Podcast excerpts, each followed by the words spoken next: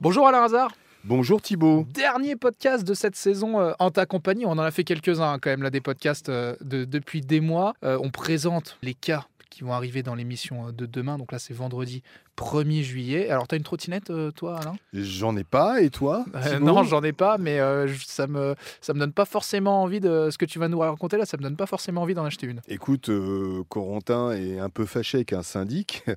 Il a prêté sa tro- enfin il a prêté, il avait déposé sa tr- trottinette chez un de ses amis. Elle était éteinte et d'un seul coup, la trottinette prend feu et elle incendie deux caves, dont celle de son ami. Donc évidemment, le syndic est pas très content. Et aujourd'hui, euh, bah, on lui réclame de l'argent, on lui réclame de réparer les dégâts causés par la trottinette électrique.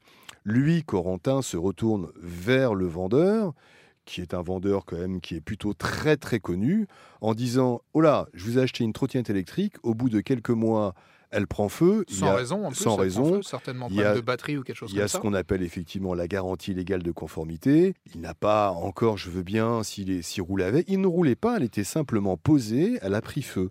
Donc on va essayer de faire appliquer la garantie légale de conformité auprès de ce grand magasin et pour permettre à, donc à Corentin de ne pas subir euh, le remboursement, l'indemnisation de, des deux caves euh, Oui, parce que voilà, en plus, ça a occasionné des dégâts euh, dans des parties, euh, dans des parties d'appartements qui ne concernaient pas forcément Corentin. Absolument. Et alors, quel est le deuxième cas que tu voulais aborder? Il me semble que c'est un retour de cas, parce que, comme à son habitude dans cette émission, on ne cesse de le répéter, mais vous ne lâchez rien. Encore une fois, c'est le grand feuilleton, je verse trop d'argent et après l'artisan ne revient plus. Là, en l'occurrence, Sylvie a versé 23 000 euros sur 28 000 euros. Euh, C'était pour la rénovation de son appartement qu'elle venait juste d'acheter. L'artisan avait l'air bien, il était recommandé d'ailleurs par un, un agent immobilier. Il a bien commencé le travail et puis depuis, la cadence s'est ralentie et il n'a pas fini le chantier. Et puis Voilà. maintenant, le chantier est à l'arrêt. Voilà, et on ne cesse de le répéter, ne versez pas trop d'argent au début euh, sur les devis. Tenez, 30% tenez l'artisan, voilà, 30%. Merci Alain Hazard, c'était le dernier podcast de, de cette saison. Vous revenez quand là? C'est quand la rentrée?